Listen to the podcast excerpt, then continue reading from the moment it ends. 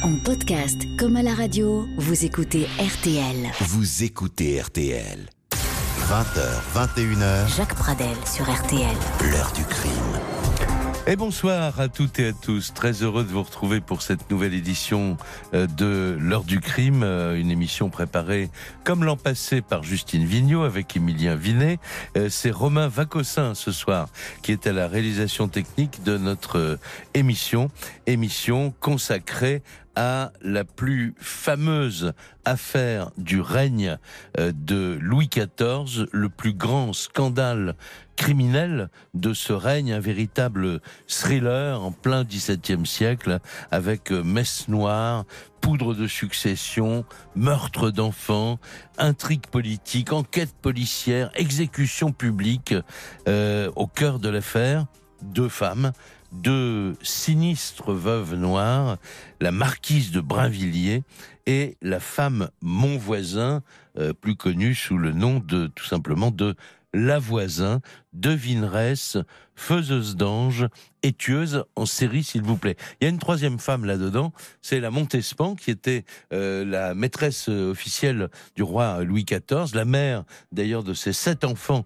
euh, illégitimes, et qui, à un moment, on va vous le raconter avec mon invité que je vous présente à l'instant, à un moment a été, comment dire, et le nom de la Montespan a été évoqué dans cette affaire, et c'est ce qui en a fait une affaire d'État, parce qu'à partir du moment où on parlait d'une personne euh, très très proche du, du roi, et qui avait peut-être eu la possibilité de lui mettre je ne sais quel filtre euh, d'amour euh, ou, ou de haine euh, dans sa soupe, là ça devenait quand même quelque chose de très très grave, et Louis XIV a sifflé la fin de la partie, on va vous dire pourquoi et comment tout à l'heure. Frédéric Volo, bonsoir. Bonsoir, Jacques. Alors, c'est une deuxième rencontre, puisqu'on s'est rencontrés il n'y a pas très longtemps, au mois de décembre euh, dernier. Vous avez publié un livre que j'avais adoré, qu'on avait adoré ici à, à l'heure du crime, Les tueuses en, en série, euh, aux éditions de L'Opportun. Euh, bon, évidemment, c'est une galerie de portraits de femmes aussi peu recommandables les unes que, euh, que les autres. Et on avait dit à ce moment-là, quand on avait fait l'émission ensemble, que il faudra qu'on revienne vraiment au chapitre, très long chapitre que vous avez consacré à cette fameuse Lavoisin, euh, parce que on pouvait pas aborder l'histoire comme ça. Fallait vraiment ne parler que de cela. C'est ce qu'on va faire euh, ce soir, et je vous remercie d'avoir euh, accepté notre notre invitation. Euh, D'abord, parlons-en un peu en général de cette affaire. C'est vraiment un scandale énorme. Le, terme est bien choisi. C'est un scandale énorme qui va faire, euh, qui va être retentissant quand on va découvrir effectivement que derrière ces, ces empoisonneuses, il y a des, des hautes personnes de la cour du roi et que la personne même du roi euh, est touchée. Et donc euh, là, il, il est absolument nécessaire de, de mener une grande enquête pour démanteler euh, tous, les, tous les tenants et les aboutissants de, de cette affaire, de les juger. Il y a une, ch- une chambre ardente qui va être mise en place Mhm. pour, euh, pour euh, entendre des, des centaines de témoins, pour savoir qui est à l'origine de tout ça. Et pour empêcher, pardon, je vous coupe, mais et pour empêcher aussi que ça se sache, parce que Oui. la chambre ardente, Mm. euh, c'est le roi qui décide. euh, ce sont des, des, des juridictions à huis clos finalement. Oui, Rien ne sort de ce qui se dit. Il y a même, on ne prend même pas de notes, hein, je crois. Oui, c'est une, c'est une- ça se passe dans une grande chambre euh, tapissée de noir, de grandes tentures noires. Enfin, c'est, ça doit être assez impressionnant quand on imagine Ouais. à l'époque ce que ça pouvait être. J'imagine avec des, des, bougies, ça devait être éclairé, ça devait faire peur à tous ceux qui entraient là-dedans. Et donc tout ce qui entre là ne doit pas euh, en ressortir. Et euh, les faits vont être consignés. Ces faits, hélas. Euh, pour la plupart, euh, Louis XIV demandera à ce qu'ils soient brûlés Ouais, parce qu'ils mettent en cause beaucoup, beaucoup, beaucoup trop de personnes euh, proches de lui. Voilà, mais c'était sans compter sur les vieilles habitudes, parce que la, la police était déjà ce qu'elle est. C'est-à-dire, on peut pas demander non plus à, à des policiers, surtout à des gens comme Larénie, qui Oui. était quand même le, le super flic du royaume. Oui, ah oui, à l'époque, de, de, de jeter comme ça aux oubliettes une affaire aussi passionnante. Donc il y a des copies qui avaient été prises, évidemment, Heureusement. euh, par euh, l'araignée, euh, certainement aussi par certains de ses collaborateurs.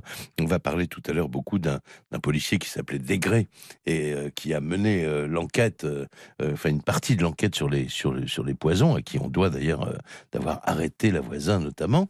Et donc en fait, le bon roi Louis XIV pensait que voilà, on avait jeté aux flammes tout cela. Euh, et en fait, euh, ben, on peut en parler ce soir. on en parle dans les livres d'histoire grâce à quelques copies. Mais on sait que ces copies ne sont pas complètes et on sait qu'il y a des Mhm. pans entiers de cette histoire que nous ne connaîtrons euh, jamais, bien sûr. D'où les fantasmes, d'où les théories du complot, etc. etc. Bon. Alors, encore un mot avant, la, avant la première pause. Euh, je vous préviens tout de suite, moi je suis un fanat absolu de la Brinvilliers, parce que c'est la première histoire. Il y, a, il y a plusieurs histoires de poison, on l'a dit. Il y a la voisin dont vous allez parler et très longuement et, et, et dont vous parlez de façon très originale dans votre livre. Euh, mais il y a la Brinvilliers, c'est la première fois. Et ce qui me permet de vous demander de nous confirmer euh, que euh, dans ce XVIIe siècle, on est à une époque d'utilisation générale dans les sociétés de l'époque du poison qu'on a du mal à imaginer aujourd'hui. À l'époque, c'était très très répandu d'utiliser la mort au rat, euh, d'utiliser toutes sortes de, de potions magiques euh, qui étaient fabriquées dans des arrière-cours, dans des euh, arrière-boutiques, etc.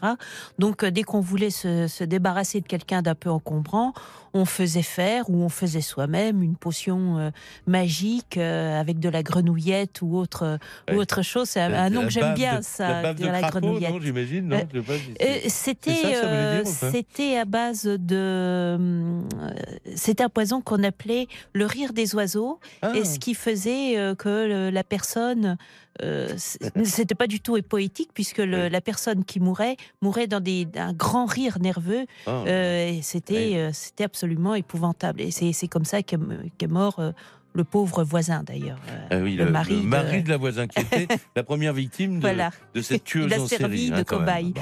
Alors, euh, on va faire une première pause et puis on se retrouve euh, ensuite, Frédéric Volo. Je, je vais me permettre donc de raconter une partie de l'histoire de la voisin, de pardon, de la Brinvilliers, parce que je, je, je pense que d'abord il faut lui rendre ce qui lui appartient. euh, bon, la première qui a manipulé les poisons, et puis ensuite on parlera de votre la voisin, celle qui avait inventé ce qu'on appelait sous le manteau la poudre de succession. C'est-à-dire, on mettait ça, c'était dans le bouillon de 11 heures. Quand on voulait hériter de quelqu'un, on lui mettait euh, cette petite poudre qu'on avait appelée joliment la poudre de succession. À tout de suite. L'heure du crime. Sur RTL. L'affaire des poisons. Avant de parler de la fameuse Lavoisin, de la non moins fameuse Montespan, avec mon invité Frédéric euh, Volo, avant de parler de messe noire, de sacrifice d'enfants, de poudre de succession, comme on le disait quelques minutes, de filtres introduits certainement dans la nourriture du roi, eh bien, je vais vous raconter en quelques minutes l'histoire de celle par qui le scandale est arrivé, la première histoire des poisons, la marquise de Brinvilliers. C'est vraiment le premier acte euh, cette euh, affaire d'État et c'est avec l'arrestation de la Brinvilliers que la police va découvrir l'ampleur des réseaux qui alimentent en poison divers toutes les couches de la société à cette époque. Voici cette histoire.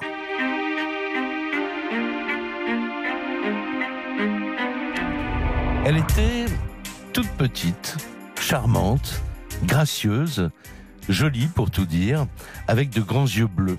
Elle s'appelait Marie-Madeleine Dreux d'Aubray, de son nom de jeune fille.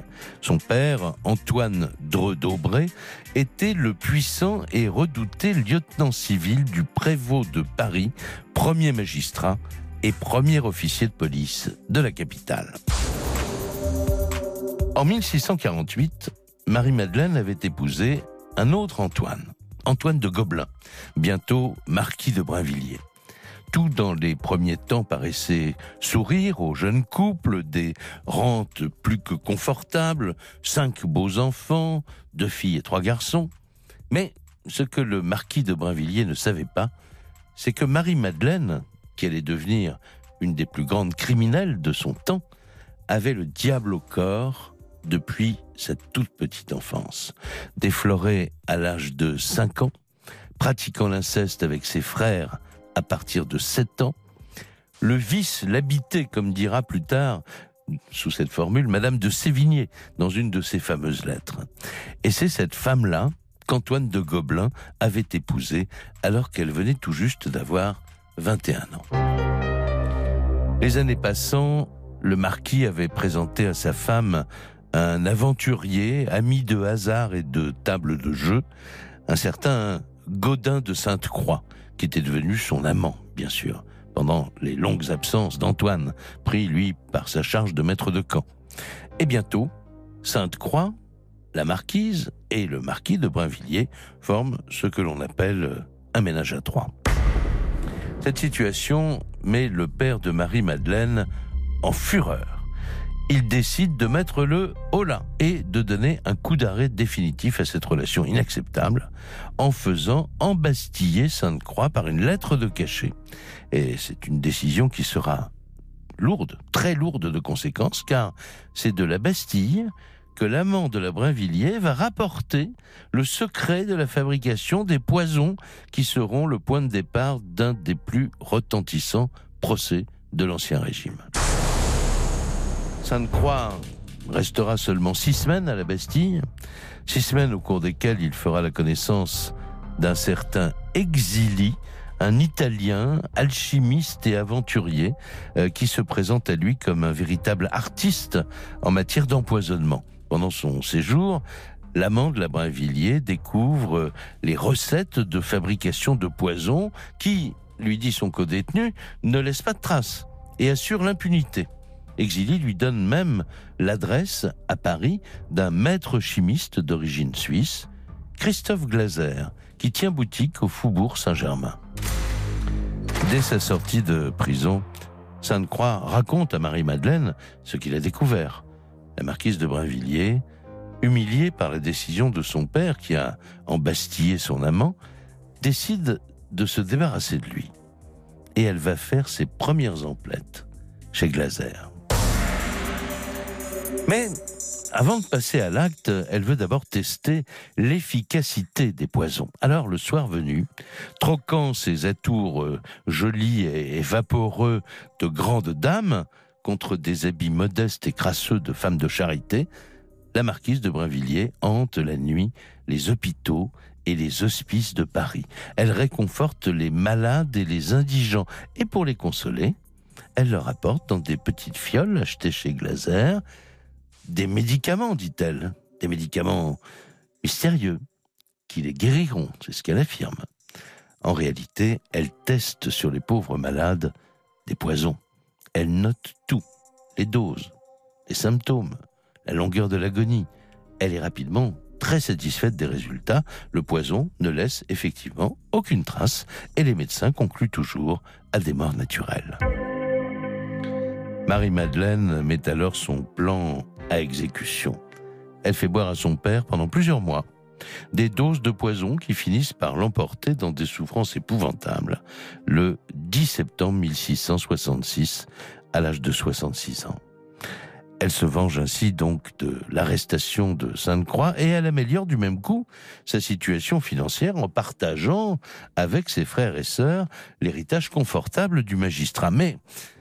Pourquoi partager ce qu'elle pourrait obtenir finalement en empoisonnant le reste de la famille? Les frères de la marquise décèdent tous en 1670, après avoir bu un breuvage fatal qu'elle leur avait préparé. Toujours pendant la même année 1670, la sœur de la marquise, dernière héritière potentielle, qui lui reprochait par ailleurs sa manière de vivre et, le nombre de ses amants, souffre pendant de longs mois d'une maladie inconnue des médecins qui finiront par l'emporter. Marie-Madeleine tentera également de tuer sa propre fille parce qu'elle la trouve stupide, dira-t-elle plus tard. Mais l'infanticide échoue. La voilà en tout cas riche, impunie et vengée de son enfance sulfureuse.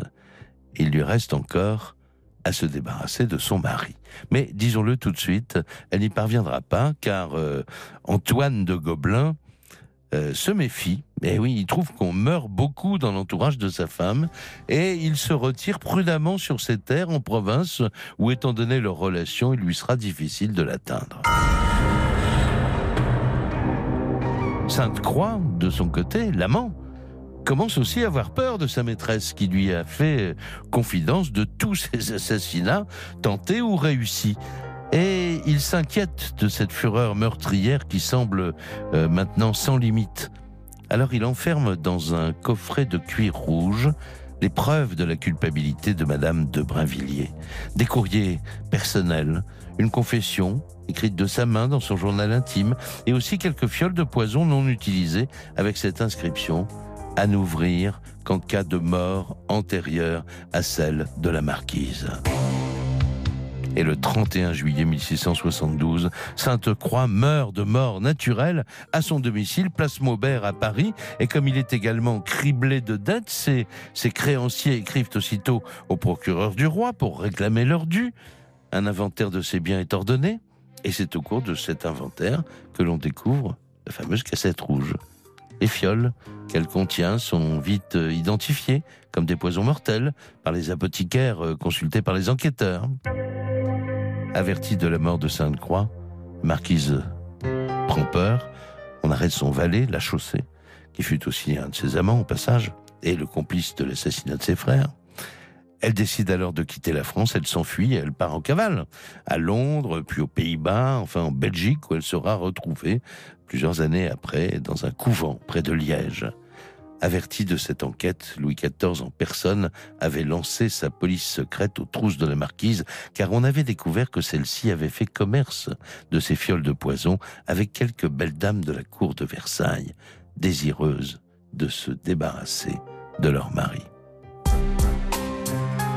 La Brinvilliers sera décapité le 17 juillet 1676 en place de grève devant une foule houleuse et horrifiée. Mais la mort de l'empoisonneuse en série n'arrête pas l'enquête de la police. Le pire était encore à venir. L'affaire des poisons allait devenir dès l'année suivante une véritable affaire d'État et nous allons vous raconter cette suite de l'histoire des poisons avec mon invité Frédéric Volo dans un tout petit instant. L'heure du crime sur RTL. Et l'invité de l'heure du crime ce soir est Frédéric Volo, qui a publié euh, il y a quelques semaines Tueuse euh, en série, un, un, un livre euh, où elle euh, évidemment euh, accumule euh, les galeries de, de, de, portraits de femmes toutes, comment dire, aussi peu fréquentables les unes que les autres, dans le présent, dans le passé, en France, à l'étranger. ce livre est, est paru aux, aux, éditions de, de l'Opportun sous ce titre donc Tueuse en série et on s'était donné rendez-vous pour parler un jour tranquillement en ayant le temps devant nous de la voisin. Alors certes, c'est au XVIIe siècle, euh, mais euh, le fait que l'histoire soit ancienne, euh, Frédéric Volo ne retire rien à son intérêt parce que c'est une histoire majeure. Enfin, il n'y a pas d'équivalent dans dans l'histoire de toute façon, même si euh, peut-être aujourd'hui, on en parlait euh, hors micro, vous me disiez, on serait peut-être un peu plus difficile euh, de donner ce qu'on appelait des poudres de succession. Alors, on va parler de la voisin, mais ce que je voudrais, bien sûr, c'est une affaire d'État.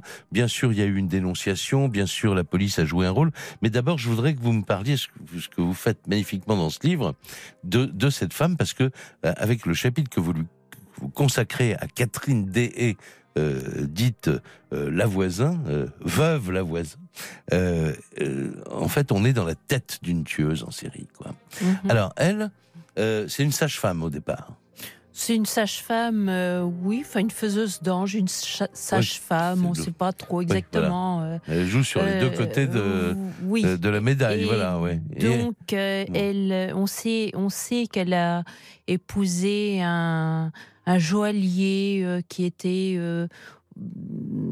qui était, qui avait, qui tenait boutique sur le pont Marie, et puis euh, bon, après on ne sait pas ce qu'est devenu le mari, etc. Enfin Ouais. bref. Elle, elle est fascinée par les, la magie et les sciences occultes. Et les sciences occultes. Et, et elle fréquente deux personnages étranges. Elle fréquente des personnages étranges, mais euh, bon, avant, elle cherche aussi à se placer et à faire un bon mariage pour pouvoir obtenir de l'argent. Et avec ces deux personnages, qui est le prêtre le sage, un prêtre euh, défroqué, complètement euh, euh, diabolique, Ouais. euh, et le- un, un savant qui s'appelle Destinelli, encore un Italien, Et hein, voilà, un italien alchimiste un vraisemblablement. alchimiste aussi. Ah, puisque le, le curé et l'italien Voilà. veulent faire de l'or. euh, Voilà, bon, voilà. Et un- donc, ouais, il trouve une bonne poire euh, en la personne de d'Antoine, mon voisin. ouais. Et euh, donc, euh, ils arrangent le mariage. Bon, Qui, lui, c'est un apothicaire, lui. hein, c'est un apothicaire, un pharmacien, on un, dirait un pharmacien qui, a une petite, une petite fortune, euh, qui est amoureux de, Oui. amoureux de, de, la- de, de Catherine D depuis un, depuis un bon moment et Mhm. qui, euh, qui est tout heureux quand euh, elle cède euh, à ses avances et qu'elle est d'accord pour se marier avec lui. C'est-à-dire qu'ils ont repéré qu'il avait 50 000 livres de biens. Voilà, c'est ce une somme considérable, hein, quand même. C'est considérable et ils, ils sont tout à fait conscients que ça va leur permettre de s'installer dans l'arrière-boutique de la pharmacie, enfin la pharmacie Ouais. de l'époque, Ouais, ouais. et de mener des expériences. Eh oui, trouver les faire produits des pour faire de l'alchimie, etc. Voilà, et de mettre au Ouais. point toutes sortes de potions.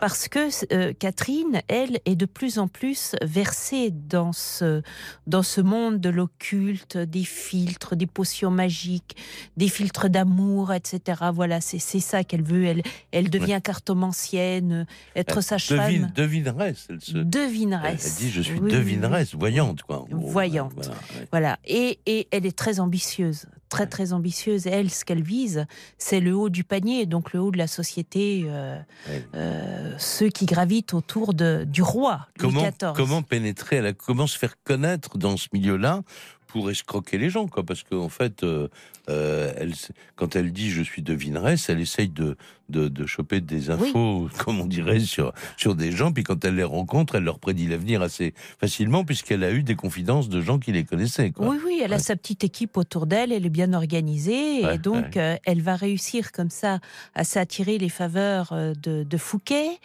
euh, donc qui est quand même un, des personnages principaux de l'État, le grand financeur de l'État, qui superintendant le des finances super du roi. intendant- oui, et qui se voit d'ailleurs euh, euh, à la place de Colbert. Enfin, bon, lui aussi, il est très ambitieux, trop. Ouais, ouais. Euh, D'ailleurs, puisque ça va lui coûter cher. euh, quand, Donc, euh, donc euh, je vous interromps parce que là, on a un chemin, quoi. C'est-à-dire qu'on a ce mariage que vous racontez, qui est très drôle d'ailleurs, parce qu'on a l'impression d'y être vraiment et de boire des coups avec euh, le petit Caire, qui est pas très beau, qui est, qui est un peu âgé, mais qui est trop content de voir cette très belle femme, parce que Catherine Deshaies, c'était une jolie femme apparemment.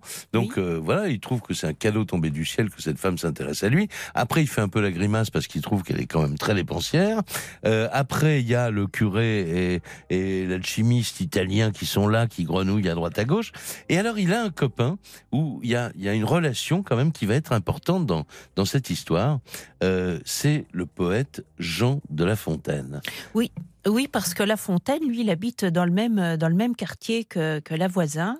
Ouais. Et donc, euh, il est amoureux, lui aussi, de, de la voisin. Elle sait l'emberlificoter, elle l'écoute. Elle, Ouais. Et il est, il est très poète, il lui, il lui déclame des vers, etc. Enfin bref. Ouais. euh, Mais il est copain avec Fouquet.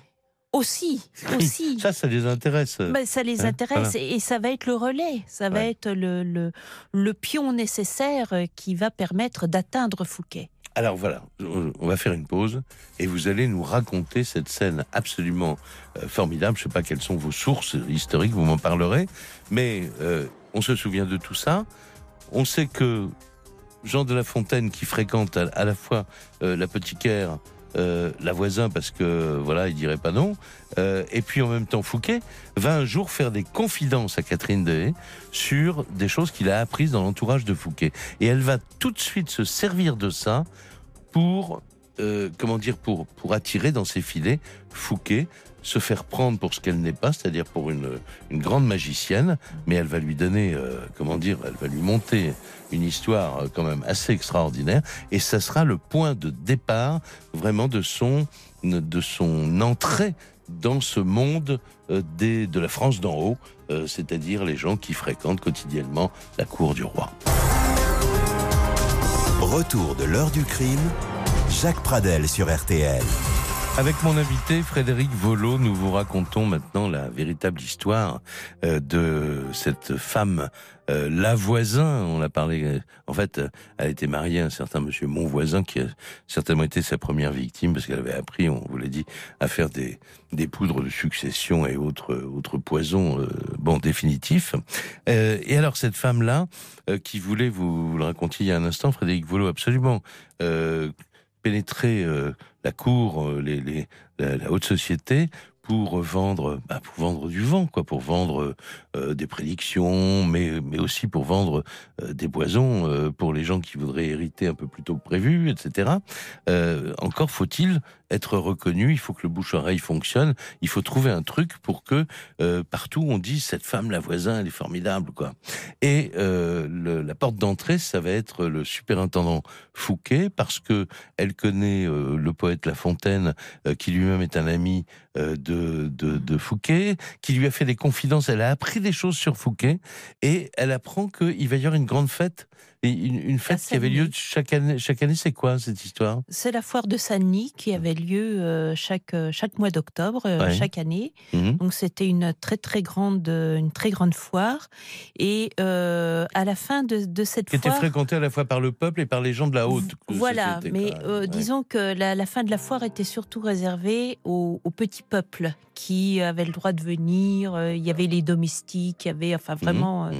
c'était le petit peuple et euh, Profite de, ce moment là pour euh, se déguiser en, Eh en sûr. petit peuple Ouais, et ouais. euh, venir avec quelques amis euh, sur euh, Faire la bringue à Paris, quoi. Oui, puis, puis s'amuser, voir, euh, Oui. euh, voir euh, la France d'en bas, comment elle se comporte, euh, etc. Et peut-être en rire, je, je ne sais Ouais. pas. Et puis, euh, bon, bah, il, euh, et puis il a entendu parler euh, déjà par, euh, par la fontaine de, de la voisin, et il se trouve qu'elle, euh, bah, qu'elle tient aussi un stand sur cette, enfin un stand sur cette foire, Oui. sur cette foire de Saint-Denis. Mhm. Et il va s'y rendre et elle va complètement le bluffer en, euh, en lui retrouvant une, une agrafe en or euh, qu'il avait perdue. Et là, elle va lui euh, rendre son agrafe. Donc elle avait certainement fait subtiliser par quelqu'un. voilà, euh, elle, elle avait monté toute une, toute, une, toute une affaire autour de ça. ouais. Et donc, bon, bah, il est, il est perturbé, euh, Fouquet. Et puis, elle va lui, euh, elle va lui euh, parler aussi de d'une femme qu'il aime, etc. Et, et donc, apparemment, elle devine dans ses pensées. Et elle est. elle- Donc il ne jure plus que par elle. Quoi. il ne gros, jure en plus que par elle. Et en plus, elle, va lui parler de Mazarin. Mazarin qui euh, voit en lui, apparemment, d'après ce qu'elle dit, Mhm. euh, un homme providentiel. Donc euh, Fouquet, lui, qui a une fortune colossale, Ouais. qui finance déjà l'État, euh, se voit très bien occuper les places, la place de Premier ministre, la place de Colbert. Et donc, euh, bah, finalement, il, lui qui n'y prêtait pas attention, se, se prend d'intérêt pour cette femme-là. Et, et, et, et donc, la, la, euh, voilà, voisin va devenir quelqu'un euh, de fréquentable. Et puisqu'elle fréquente Fouquet, tout le monde doit, se rendre chez elle pour avoir euh, soit une prédiction ou soit une petite aide, euh, Voilà. pour avoir un filtre, euh, soit un filtre d'amour pour faire revenir un mari, Oui, officiellement. euh, officiellement, Sous, sous le manteau, soit si on a pour- envie soit d'hériter pour un le peu. faire disparaître, Voilà, d'accord. hein, avec Donc, ces petites poudres. Elle a un petit système en fait qui est bien bien au point. Les gens viennent chez elle Mm. et là elle, elle dispatche les gens en fonction de ce qu'ils veulent quoi. Euh, S'ils veulent qu'on leur prédise l'avenir, Oui. elle le fait très bien. Euh, S'ils veulent un filtre d'amour machin, elle a tout ce qu'il faut. Euh, si euh, et c'est là où on entre dans le côté messe noire, ésotérisme, etc. Euh, si on veut envoûter quelqu'un, s'en débarrasser, alors bah on a le curé. De Ce fameux curé, le sage, euh, qui est quand même un sérieux, non euh, lui, Ah, le euh, sage, oui, ouais. c'est c'est un curé, mais un drôle Ouais. de curé. Voilà, c'est vraiment. Il fait des messes noires. il dans- fait des messes noires et il y a, la- il y a le curé Guibourg aussi Oui. qui va, lui paraît-il, faire des messes noires sur le ventre de la Montespan. Donc là, c'est, Ouais. elle, elle a vraiment autour d'une équipe, autour d'elle une équipe maléfiques Ouais. à qui elle distribue des rôles. Ouais. Et euh, au dé- au- ça va marcher pendant un, un certain temps parce qu'elle Ouais. va s'enrichir de manière Bien colossale, sûr, bien sûr. même après la chute de Fouquet, qu'elle elle dira avoir prédit. hein. Ouais. donc, euh, ce qui va lui apporter encore euh, plus de clientèle, notamment vraiment là les, les personnes les plus hautes, les plus proches ouais, du roi, Ouais, et ça va être le l'alerte. Euh, c'est ce qui va en même temps provoquer sa chute. Ben Elle va aller trop loin dans euh, Mhm. dans les disparitions un petit peu euh, soudaines et C'est ça, c'est-à-dire qu'on meurt beaucoup dans l'entourage d'un certain nombre de gens de la haute société. L'Arénie, qui est le, le premier flic de France, euh, c'est euh, son, son adjoint Degré qui a arrêté la Brinvilliers quelque temps euh, plus tôt. Mais on sait que la Brinvilliers a eu, avant son exécution, une longue conversation avec le procureur général. On ne sait pas ce qui s'est dit, mais on pense qu'elle a donné peut-être des informations qui sont remontées à l'Arénie, parce que l'Arénie, euh, c'est vraiment le premier flic moderne, quoi, de, de, Oui. de tous les temps, hein, super d'ailleurs. oui. Super flic et, et qui sait mener des enquêtes, qui sait à qui les confier. Et puis, euh, en, en 1677, euh, donc on est, euh, est l'année qui a suivi l'exécution de la Brinvilliers, il y a une information qui remonte comme ça jusqu'à l'Arénie. Une certaine Marie Bosse, qui est une devineresse, elle aussi, fournirait des poisons à certaines épouses de membres du Parlement qui voulaient empoisonner leur euh, mari. Et là, donc, euh, il confie l'enquête à, ce, à euh, et Degré, en tirant le fil, alors c'est formidable parce qu'on en parlait hors micro, moi j'ai trouvé des... c'est comme quoi les enquêtes à l'époque étaient super bien faites aussi comme aujourd'hui quoi d'ailleurs. On se dit mais bon Marie Boss, est-ce que vraiment c'est vrai ce qu'on raconte quoi? Et Degré demande à la femme d'un flic euh, de, de, de, de jouer la cliente, d'aller voir Marie Boss, de dire, euh, de, s'inventer un vieux mari euh, euh, qui l'ennuie et qu'elle aimerait bien voir passer de vie à trépas. Et la Marie Boss lui propose, contre monnaie sonnante et trébuchante, un petit produit, la poudre de succession. Sauf que le petit plus, le- la petite cerise sur le gâteau, c'est qu'on va apprendre très vite que celle qui fabrique les poudres de succession, c'est euh, La voisin, la voisin. Mm. Alors, euh, avec sa fameuse équipe. voilà. Alors, l'histoire, donc, euh, bah, il va y avoir euh, enquête, elle va être arrêtée, on va parler de ça dans un petit instant. Et puis alors, après la, la cerise énorme sur l'énorme gâteau, c'est l'histoire de la Montespan. On verra ce que vous en pensez dans un instant. A-t-elle ou non euh, vraiment euh, participé à ces messes noires A-t-elle ou non euh, mis dans l'assiette du roi euh, des substances euh, qui auraient peut-être pu lui être fatales Retour de l'heure du crime. Jacques Pradel sur RTL. Frédéric Volo est l'invité de, de l'heure du crime. Elle est l'auteur euh, de ce livre Tueuse euh, en série euh, qui est paru en, en décembre dernier aux éditions de l'Opportun. Euh, et elle consacre dans ce livre Tueuse en série un chapitre à Catherine Deshaies, euh, dite euh, La Voisin. Donc euh, maintenant on a compris d'où venait ce nom de La Voisin et qui était cette femme qui est donc une authentique tueuse en, série parce que en tout cas, même si elle n'a pas tué, parce que la elle a tué, elle a, elle a tué volontairement des gens de son entourage, etc. Euh, elle, ce serait plutôt une sorte de veuve noire, euh, euh, la voisin Frédéric Volo.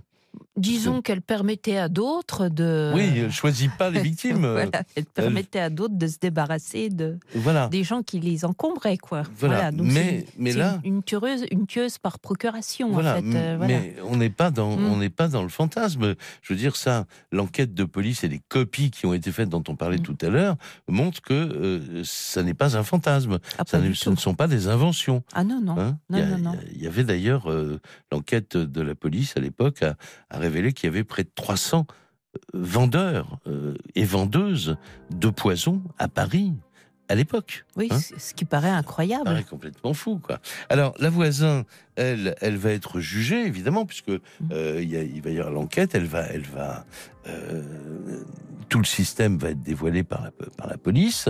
Euh, alors, à propos des messes noires, j'ai trouvé un truc. Je sais pas si vous avez, je sais pas quelles sont vos sources d'ailleurs, euh, parce que c'est compliqué de, de, de savoir euh, à un moment si la source est bonne ou si on est dans une part de- de- d'invention, parce que on, on parlait de ces messes noires, où notamment pour la Montespan, Mm. euh, l'abbé Guibourg euh, aspergeait du sang d'un enfant nouveau-né, Oui. euh, la, la Montespan qui était nue sur l'autel, etc.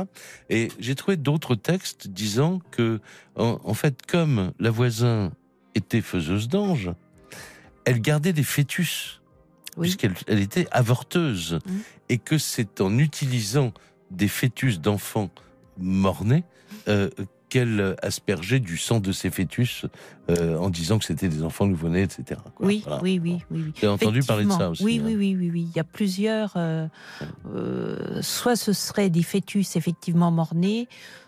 J'ai j'ai vu aussi par ailleurs que ça serait des enfants nouveau-nés et que euh, bon qui auraient été sacrifiés Ah, sur, le- même, sur quand le même, ventre de, de Mhm. la Montespan. Donc euh, quelle version est la bonne? Ah, on est dans Je l'horreur. ne sais pas euh, trop, mais Absolue, euh, si mon- mes souvenirs sont bons, la voisin a quand même avoué plus de 2500 euh, euh, avortements.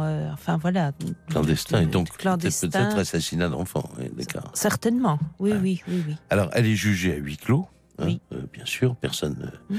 n'assiste à ce, à ce procès. Euh, elle est jugée euh, avec 36 complices, donc c'est son réseau, on dirait aujourd'hui. Elle est condamnée à mort, elle est brûlée vive, alors, en revanche, en place de grève, donc euh, en public, le 22 février 1680. On sait qu'elle a joué un rôle dans cette histoire, mais on ne sait pas exactement lequel. Et euh, les autres condamnés, ceux qui sont trop connus pour être connus du public, on les enferme dans des dans des citadelles euh, Oui. comme à Belle-Île-en-Mer, je crois. Oui, Euh, oui, oui. Il y avait une forteresse impressionnante qu'on voit toujours à Belle-Île-en-Mer. Et euh, on, les, on les oublie. mhm. Ils se font oublier. Ouais. Alors maintenant, vous allez nous dire. L'histoire n'est pas terminée avec la mort de, de la voisin. Il y a encore le troisième, le dernier acte. euh, C'est-à-dire que c'est euh, quelque temps après la mort de la voisin, c'est sa fille qui relance l'affaire? Sa fille relance l'affaire, Marguerite, puisqu'elle va avouer que euh, sa mère a eu affaire à la Montespan. Ah, c'est là où le nom de la Montespan arrive voilà, dans le dossier. quoi. Voilà. Donc euh, jusqu'avant, bon, on est euh, Catherine Day, donc la voisin, elle n'a jamais avoué avoir eu affaire à la Montespan, mais c'est sa fille. Euh, après la nom, mort quoi. de sa Ouais, mère, qui avoue que euh, sa mère a eu affaire à la Montespan et qu'elle a organisé des messes noires pour euh, avec des sacrifices d'enfants effectivement. Donc est-ce que c'est vrai ou pas? Ça, c'est, je ne sais pas. Est-ce que ça fait partie de la légende? Mm. Je ne sais pas. Et c'est en tout Mm. cas la, ré- la- la réponse du roi. On arrête même les chambres ardentes. Oui, oui, hein, oui. Il ferme tout oui. euh, à partir de la ça, date. ça là. devenait trop. euh, 1682, c'est fini. Voilà, il arrête tout. Mm. Les gens euh, concernés, on les envoie dans se faire oublier. Très si loin, dire, oui. hein, très loin. Euh, et puis, alors, Madame de Montespan, euh, il lui fait pas la gueule. Bah, c'est-à-dire que bon, il est, il est horrifié par euh, par ce qu'il apprend, Louis XIV. On peut il se la chasse pas de. Versailles. Hein. Il la chasse pas. Bon, elle, elle était déjà tombée en disgrâce euh, avec euh, euh, la petite euh, La Fontange. euh, C'était la nouvelle, euh, C'était son nouveau jouet. du roi. ouais. Hein, elle était jeune, elle était fraîche. Ouais. Bon, malheureusement pour elle, elle n'aura pas fait long feu.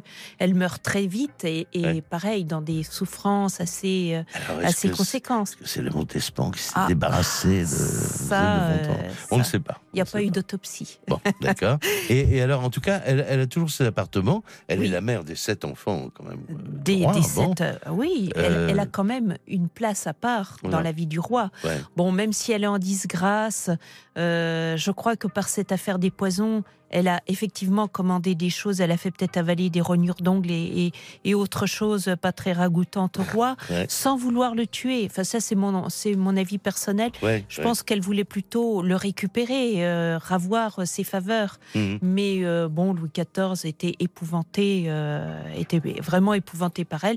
Donc, comme elle est la mère de ses enfants, malgré tout, il ne la chasse pas, Mhm. mais il la, il la met un peu à l'écart malgré tout. Elle a toujours ses appartements qui ne sont plus contigus aussi. hein. Voilà. Hein, donc, Mais elle change de on, place on dans dire Versailles. il passe devant les appartements. Voilà. euh, il passe devant les appartements de Madame de, euh, de Montespan pour aller voir ma- Madame de Maintenon. Oui, c'est la Madame, Madame de Maintenon. ma- de maintenant. Voilà, voilà. c'est ça. Oui, Donc voilà, l'histoire se termine comme ça. Et euh, le roi, qui vraiment est désireux qu'on ne parle plus jamais de cette histoire-là, va euh, le 13 juillet 1709, euh, en présence de Madame de Maintenon précisément, et du chancelier de France, ouvrir une cassette dans laquelle il y a tout ce qui reste décrit sur cette affaire des poisons. Il va tout brûler dans sa cheminée. Pense que voilà, ce sera oublié pour l'histoire qu'on ne saura jamais. Mais il y a eu, comme on l'a dit, ces fameuses copies. Il reste quand même certaines choses, oui, qui, qui euh, heureusement permettent, euh, ont permis d'avoir un éclairage sur cette affaire et qui ont permis d'être au courant. Eh ben de- oui, voilà, de et ça a fait le, le bonheur des historiens. et ce qui est amusant, euh, je voulais juste terminer là-dessus, c'est que. Madame de Maintenon euh, disait au roi qu'il était grand temps de, de re- redonner une certaine moralité dans le royaume et que l'exemple devait venir d'en haut.